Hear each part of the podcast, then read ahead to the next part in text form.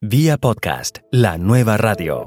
El lenguaje, ¿no? Es eh, audio, es siempre audio. Y en eso yo creo que comparten una cuestión que me parece maravillosa, Melvin, que es la capacidad de llegar a otros con tu voz. Es una cuestión que yo creo que está conectada con nuestra, con nuestra evolución, con nuestros orígenes. O sea, es nuestra capacidad de escucharnos entre todos la que nos, la que nos mantiene a salvo, la que nos mantiene unidos, la que nos permite aprender. Por lo tanto, siento que hay algo que es casi primitivo, que está entre nosotros, una especie de instinto de escuchar. Y en ese sentido creo que la radio y el podcast tienen, tienen muy larga vida. ¿Será posible el matrimonio entre la radio y el podcasting? Vía podcast dialogamos hoy con la periodista Paula Molina, conductora del programa de radio y podcast La historia es nuestra. Vía podcast. Vía podcast. Vía podcast es la nueva radio. En la mayoría de los países de Iberoamérica, los podcasts de las emisoras de radio ocupan posiciones destacadas en los directorios de podcasting como iTunes. Muy pocas emisoras crean contenido original en castellano. La mayoría reempacan su contenido total y unas pocas reempacan segmentos de sus programas para que la gente los escuche cuando quieren y donde quieren. La radio y el podcasting debieran andar de la mano, pero no siempre es así. Una de las controversias más comunes entre los podcasters y los radiodifusores es si la radio y el podcasting son lo mismo. Los argumentos son interesantes. Algunos dicen el podcasting y la radio son dos diferentes medios para transportar el mismo tipo de contenido, o sea, el podcast es otra tecnología de distribución. Otros afirman que existen diferencias formales entre la radio y los podcasts. Sin embargo, aunque quizás posiblemente a veces las exageramos, sí hay diferencias. Por ejemplo, el podcast está libre del reloj que controla el contenido de la radio y los filtros para probar la experimentación.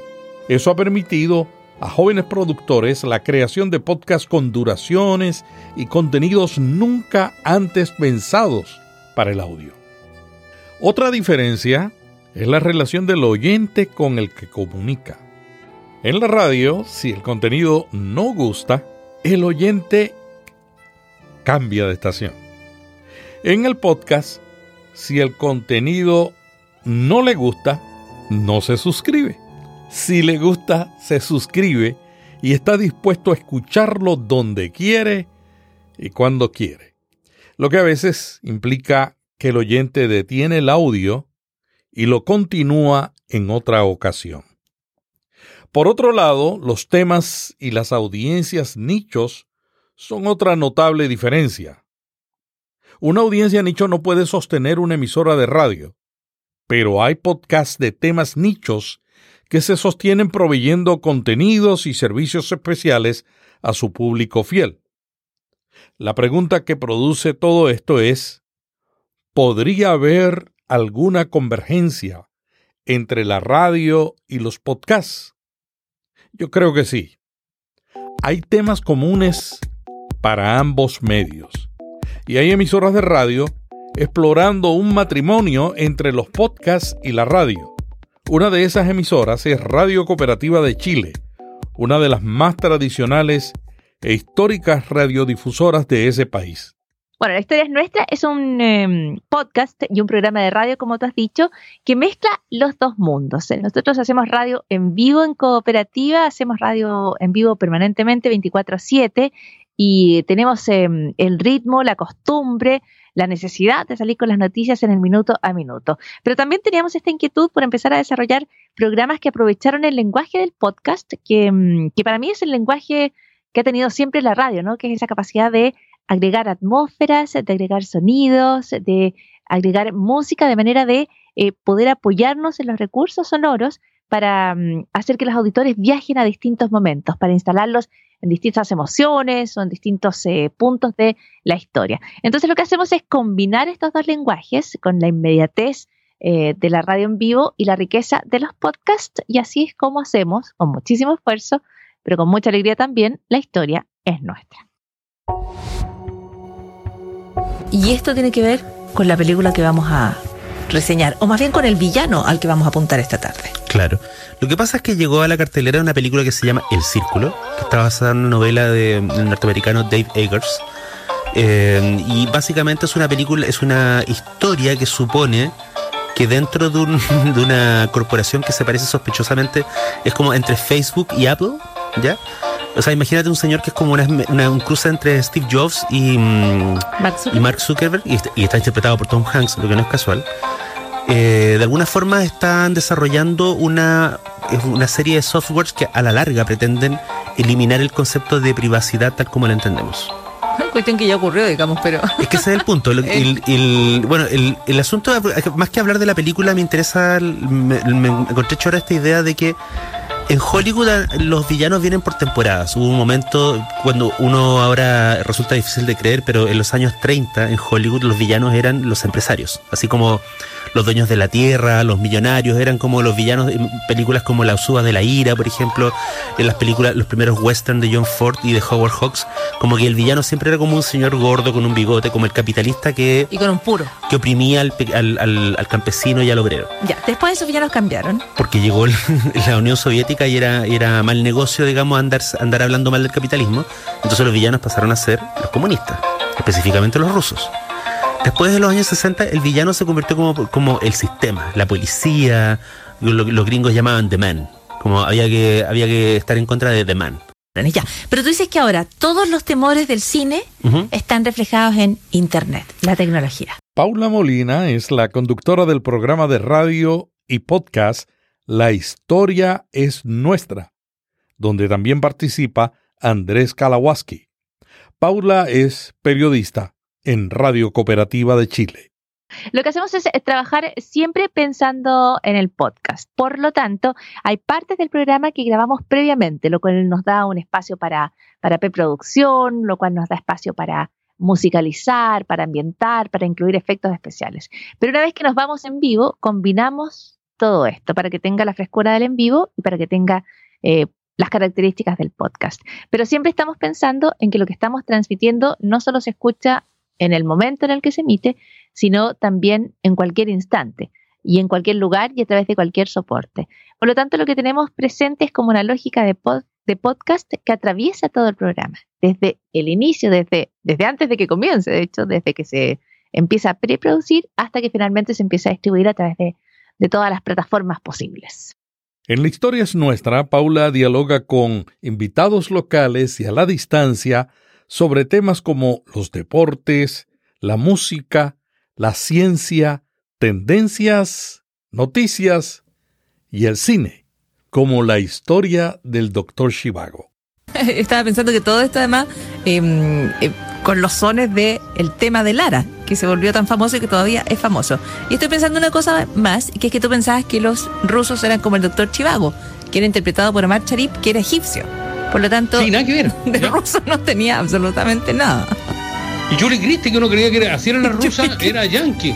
Estaba la hija de Chaplin, Geraldine Chaplin, que, tam- que tampoco mucho No había ni un ruso, pero no había ni un ruso, no, No. sé si los extra o en secundario, pero ruso en los David principales. Lean era el director y todo el cuento. Pero eh, para llegar a cómo se hizo esa película en Hollywood, hay que pasar primero por la novela. Boris Pasternak la escribió, la empezó a escribir en 1945, apenas terminó la guerra, la. Segunda Guerra Mundial, y la terminó como el 55. Pero obviamente no se la quisieron publicar en la Unión Soviética porque la novela era terrible con los años, los primeros años de la revolución. Y por lo tanto le pasó el manuscrito a un amigo italiano para que se la publicaran en Italia. Y se la publicaron en Italia en 1957. Se la, se la pasó también un amigo francés, le pasó un manuscrito a un amigo francés que la tradujo y la publicó en Francia. Y el suceso fue total. Pero la novela no estaba publicada en ruso. Eh, y ese era un requisito que aparentemente la academia, en una cuestión que está bien confusa todavía, le exigía para darle el premio Nobel. El Nobel a Pasternak se lo dieron al año siguiente de haber escrito el doctor Archivago, pero con una historia bien extraña porque dicen que la CIA participa en el proceso de escribir el libro en ruso.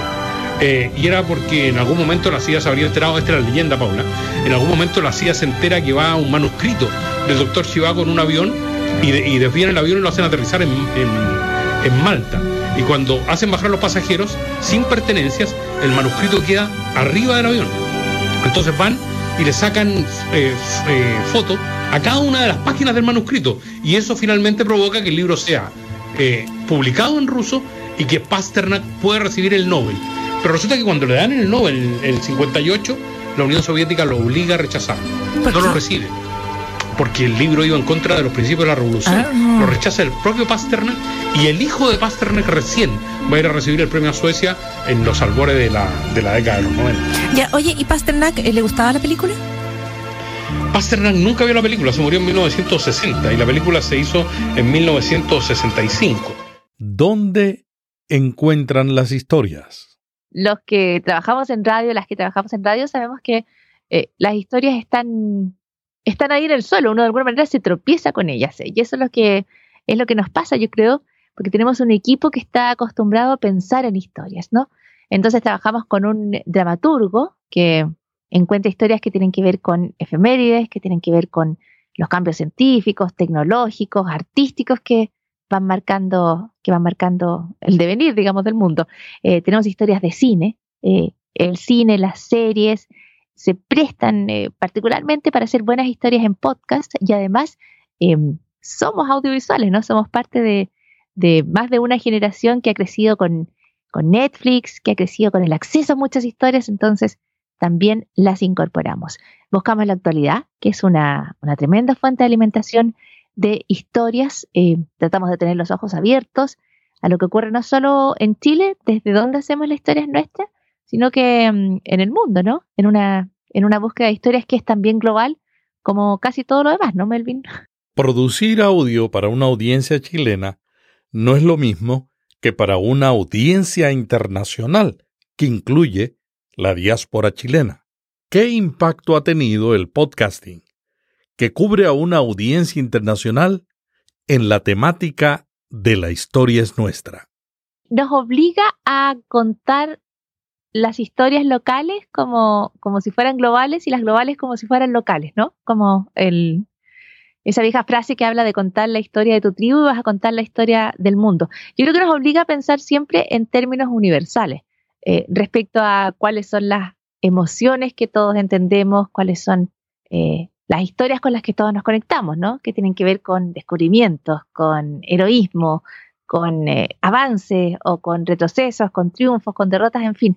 Eh, yo creo que eso le ha dado al programa y al podcast una cuestión que es, eh, que es más fresca, ¿no? Estar pensando que te puedes estar escuchando cualquier persona en cualquier lugar del mundo y que lo que dices tiene que hacerle sentido de alguna, de alguna manera. Yo creo que enriquece mucho la, la transmisión. La historia es nuestra es un programa de radio de lunes a viernes que dura dos horas, de donde sacan seis cápsulas diarias que convierten en podcast, muchas de ellas con temática de interés internacional.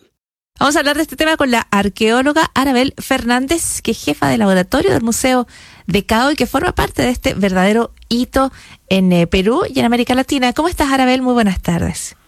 Hola, ¿qué tal? Muy buenas tardes con todos ustedes. Arabel, muchísimas gracias por contestar la entrevista. Sé que han tenido un montón de peticiones para hablar de la señora de la señora de Cao y me gustaría partir por contar cuál ha sido mm, tu rol en este proceso y cómo observas la importancia de reconstruir el rostro de, de ella. Mi trabajo con, con la señora de Cao en realidad se inicia en el año 2005, luego de su descubrimiento, eh, me convocaron para que dirija la apertura del fardo de ella, un trabajo que duró aproximadamente unos seis meses, ¿no? Eh, poder retirar todos aquellos textiles, ¿no? Y ornamentos de poder que ella usó en vida. Ya. Eh, luego de 12 años de su descubrimiento, pues eh, tuvimos la oportunidad de trabajar con la empresa Faro, Fundación Vice y la empresa Faro, para poder hacer realidad un, un sueño que todos nosotros teníamos que era el conocer, aproximarnos al rostro de esta mujer tan importante ¿no? en, el Valle de Chicama y que bueno, se desarrolló en el periodo conocido como eh, Mochica, entre el 400 después de Cristo. El trabajo eh, escaneo se realizó en el laboratorio del Museo CAO. Eh, posteriormente, el especialista en reconstrucción facial, el ingeniero eh, Oscar Barreda, se encargó ya de esculpir digitalmente el rostro de ella y bueno, aquí ya también empieza a incorporarse otros eh, especialistas, ¿no? Quienes eh, intervinieron en caracterizar el rostro de ella, ¿no?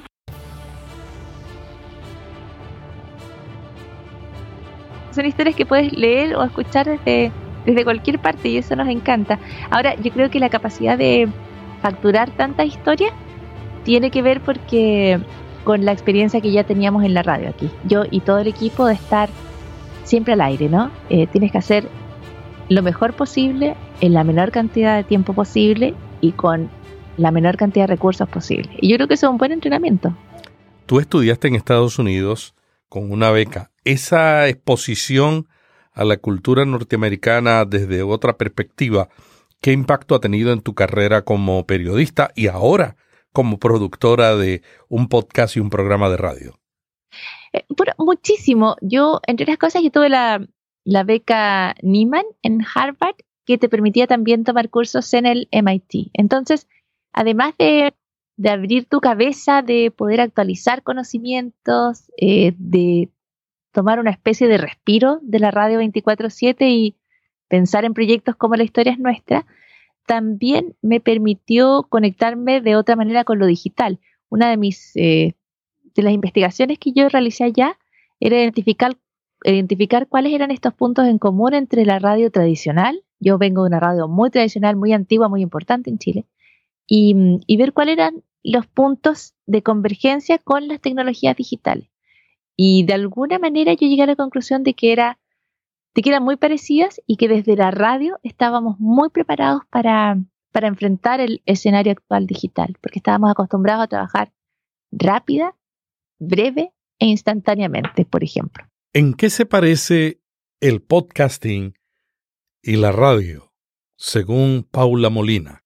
El lenguaje, ¿no? Es eh, audio, es siempre audio. Y en eso yo creo que comparten una cuestión que me parece maravillosa, Melvin, que es la capacidad de llegar a otros con tu voz. Es una cuestión que yo creo que está conectada con nuestra, con nuestra evolución, con nuestros orígenes. O sea, es nuestra capacidad de escucharnos entre todos la que nos, la que nos mantiene a salvo, la que nos mantiene unidos, la que nos permite aprender.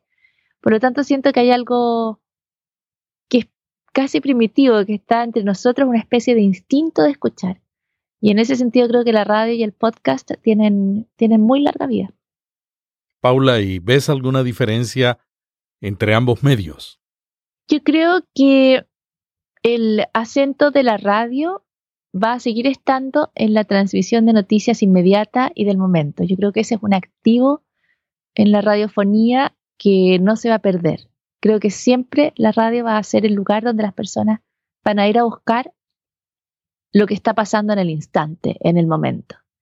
Nosotros que vivimos en Chile, por ejemplo, que vivimos en un país donde tiene terremotos.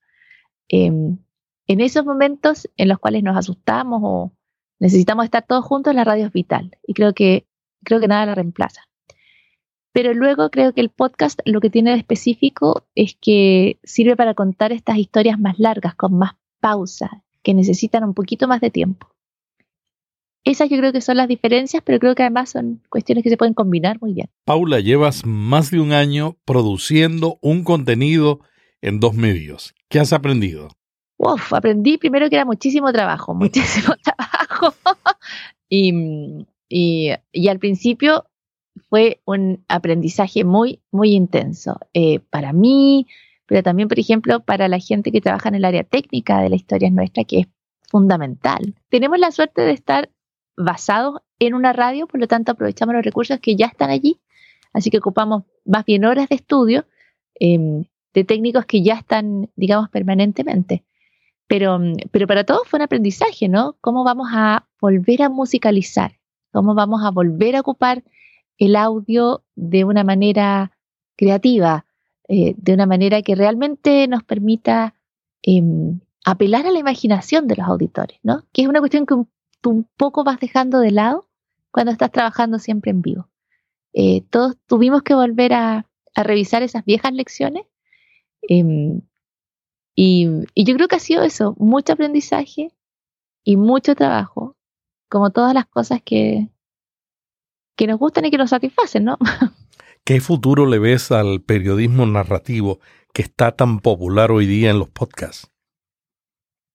Yo creo que hay un enorme potencial. O sea, creo que hay, hay todavía muchísimos momentos donde, la, donde el audio es la mejor compañía, donde necesitas em, ocupar las manos, digamos, ocupar eh, los ojos en otras materias.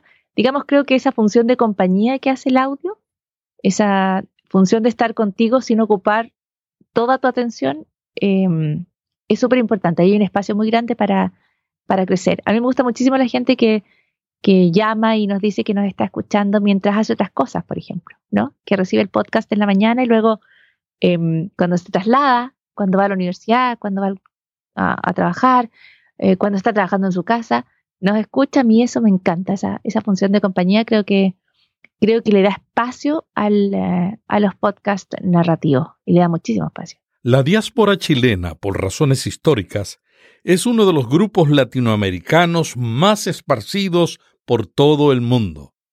¿Están escuchando el podcast La historia es nuestra?